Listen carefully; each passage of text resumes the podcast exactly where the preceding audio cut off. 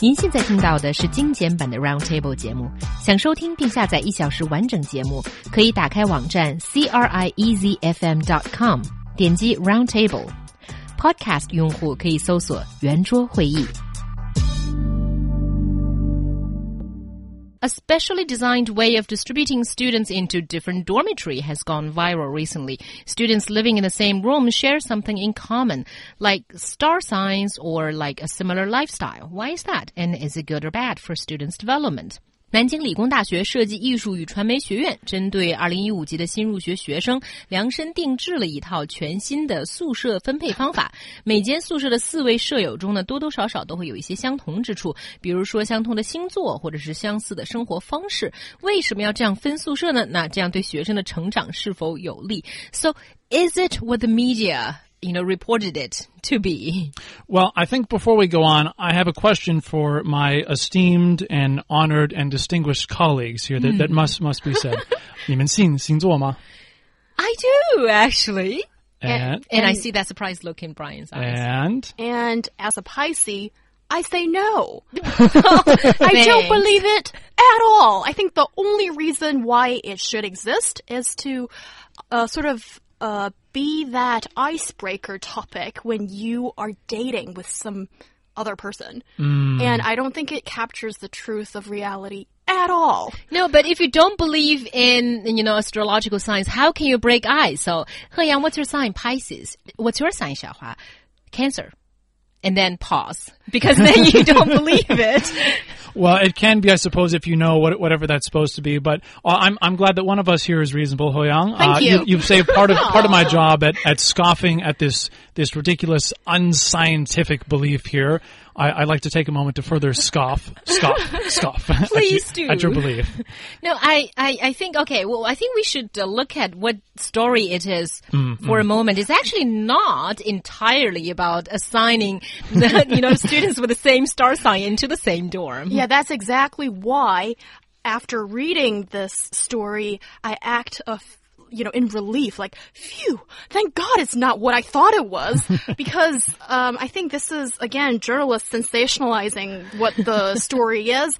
But, uh, anyway, I'm glad to see that there's a whole basket of questions being asked and people grouped according to their answers. And it includes, uh, like, are, are you a early sleeper or not? Like, when do you get up usually? And do you, uh, are you going to continue your studies after this, um, degree? And all kinds of questions that is kind of useful to, to, find an answer and group people according to their preferences because sometimes it's like living habits.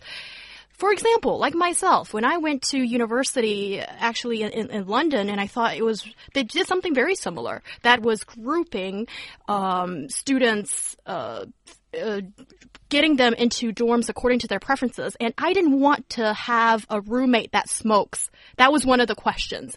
So I think, you know, when you get these preferences uh, in place, then I think it's a good thing. Hmm. Well, it, it could be. I think there's kind of five basic ways you could go about this. Uh, on the one hand, you could actually have people just directly pick their roommates, uh, which you do see in some cases in the U.S. And then on the other hand, it could just be totally random. Uh, then in the middle there, I think there's a couple of, couple of options. You could have um, where you could have a huge questionnaire, kind of like what we're talking about here, which may include things that are of a silly nature, like uh, your your astronomical sign or whatever, but also like your your likes, dislikes, um, you know, your your habits, things you're interested in, etc. Have a big questionnaire and then match people based on that. Uh, or another thing you could do is uh, ask about a couple basic things like you know smoking, non-smoking. If this is is this a hotel or something anyway, um, and then and then like are you an early riser? Do you go to bed late? Maybe ask a couple of basic things about habits which could cause problems if if you're in conflict there. And then beyond that, do it randomly. Just make sure people are matched up uh, so they don't have those conflicts, but everything else randomly. And there, that could be good. Yeah, but I think there's another concern. On the one hand, it might be good to say allocate non-smokers into one dorm, but isn't university about uh, being learning to tolerate others, learning to be with people that you might not even like? But then I know that putting people who hate each other into one dorm and having them stuck there for four years years may lead to disastrous consequences too. Well, see, I have a question here. In China, are you stuck with the same person, or do you or do you get to pick after the first year? Because in the U.S., it's often you're kind of assigned to some extent um, your first year, but then after that, you get to choose. You know, your second, third, fourth. That's all up to you. In China, do you not get that? Usually, you're stuck for uh, the whole fourth year, but a lot of uh, students secretly switch dorms, and the uh, teachers had no idea. Also, some universities are beginning to, uh, you know, experiment like this one. There, there are also cases where after the first year, you can freely choose your roomies. See, and I, I think that's the way to do it. If I think the first year, if you did it kind of like I said, where you you make sure you avoid some some major basic issues that, that might conflict, uh, but do it random. Besides that, that's good because, like you said, you want you want people to mix to a certain extent. Not that you want people who hate each other together, but college is a time to to mix and whatnot. But at least for the first year, and then after that, yeah, you should be able to choose who you want to move because why not? I mean, why why should you be stuck with the same person for four years? If you're absolute best friends, fantastic. But most people are not going to become best friends with a roommate or even necessarily that close. So why why stick people together for that long? And mm. also, when you look at the living condition for these Chinese students, isn't it at least four or to six uh, people are stuck in the same room? And that room is usually tiny. So I think to ask people, these six strangers, to get along just uh, as they're randomly being put in the same room, I think that's just asking too much out of people because uh, I understand that argument, as you said, Xiaohua, about um, you know you enter college, it's the first time that you leave your parents, leave your nest, and it's important to develop that skill of getting along with other people, no matter how annoying they are. But in reality, as you grow up and enter the workforce, you're not being asked to stay with five colleagues 24 hours around the clock, that is not the skill that you are asked to acquire. So I think it's, I still think this is just the de developmental stage that we are in right now as our universities get more, um, well, you know, when Well, the, when, their con the conditions are better, I think it will turn to be like only four or only two people sharing a, a, a college dorm. Because I think what we have right now is sort of, you know, it's it's the situation that you can't really choose because the university doesn't have so many dorms to house so many people. Right. Well, let me uh, speak uh, on behalf of people who have to be stuck in those dorms for four years and many more who have no choice of choosing what their roommates can be. I think, given the current condition, that is, you know, four to six to eight people crammed together in one dorm, some sort of mobility can be good. For example, if you really cannot stand to be in the same room with someone to avoid these conflicts escalating, maybe it's, you know, better to move uh, one of you around. But I think also f- asking students to freely choose whoever they want to live with is not the best idea either. And I've already stated my reason because, you know, some sort of adjustment ability should be, you know, cultivated in, in college students. Take myself as an example. My uh, four other of uh, roomies, we were not born to be best friends. I mean, if I had the freedom to choose whoever I want to be the best friends with, maybe it would be someone else and not exactly them. And I hope they're not listening.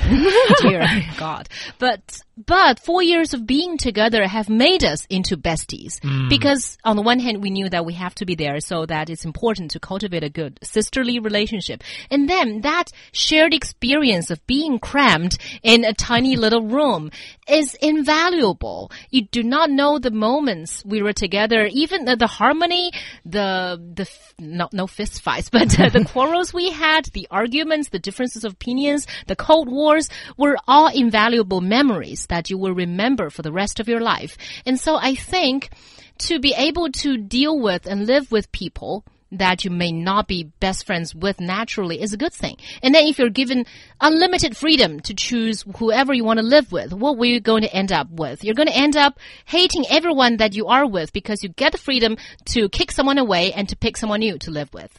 Well, I'm going to disagree. I don't think it's that bad. I, I don't Maybe think you end up hating, hating people there. But I would say it is very important uh, to develop this kind of skill. And uh, obviously, you know, being stuck with six or, good gosh, eight people in a room 24 hours a day would be horrible. But um, in in life in general, you're going to be around all different kinds of people for for most people anyway, and you need to learn how to deal with people. And one problem I've noticed, especially in the United States and perhaps to some degree in China as well, is this increasing kind of lack of civility, especially online, but in some cases in in real life as well. And I think it's because you can kind of choose your friends, you get to kind of choose your views, you choose your sources of information, all this. So you're kind of surrounded in, in kind of like an echo chamber or whatever. You, you can do that and it's very easy and a lot of people do do that. So if there's something that's you don't like or that doesn't agree with your views or whatever, you can just ignore it. The problem is you can only do that to a certain extent and you do meet other things in real life and if you're just used to everything agreeing with you all the time and you meet with that the result is not always very good. Mm-hmm. And so it's good to develop these these people skills because a lot of people don't necessarily do that. And when it comes to minor issues, uh, they can turn to conflicts or worse easier than they should. Yeah, I think. Um, okay, I'm a little bit torn here because I think Xiaohua, you make a very good speech and kind of persuaded me. a very long speech too. Anyway. It was it was a good one, and I think. Um, but however, I will still occupy my original position that I still think that, you know, having a bit more freedom is really important here because there is gonna, there will not be ultimate freedom of getting five best friends into your dorm. Mm. I mean, maybe you're lucky you can get one. So I think still, you know, those kind of skills that we're talking about, the people skills, getting along with annoying people and all those, okay, just people that are different from you, those kind of things will it, it's gonna be um, you need to do that no matter what. So I think you know just just have one person there for you. It sounds good, but ultimately I have to say I need to applaud the efforts of this university. Let's give them you know that name shine time again. The Art, Design, and Communication College in Nanjing University of Science and Technology because with the reason why we're discussing this, we're, we're seeing that the management is actually putting effort into what students want and how can run the campus smoothly. That extra thought really just moves me. We need more of this. Yeah, I have to say you make a powerful speech as well. Oh, oh, oh, flattered. Thank you. okay. And some of our listeners' comments, they seem to be having divided opinions. For example, Vivian's think that students need to deal with those who are different from each other. And Angie also said, if you, even if you believe in uh, astrological signs, you should still assign people of different star sign in one dorm eh, because they need to cultivate the ability to, you know, be with different people who are different from them. And, uh, but uh, one of our listeners, Song Changxing, says um, dividing students in dorms according to their habits is beneficial in students. For example, he talks about himself. I've had troubles with my roommates become, because we come from different places, some from the south, some from the north. It's not our problems. It's just that we're from different places and there are a lot of cultural differences. So if you could choose, then it will be good. I again, I think you got to have the best of both. You got to do the first year no little choice, and then mm. after that, mm. get more choice there. If although this works a lot better if it's you know like in the U.S. where you got doubles or whatever, but even like a quadruple room that that can work. Beyond that, that's just a scary story. Yeah, I think so. Limited freedom, but a little bit.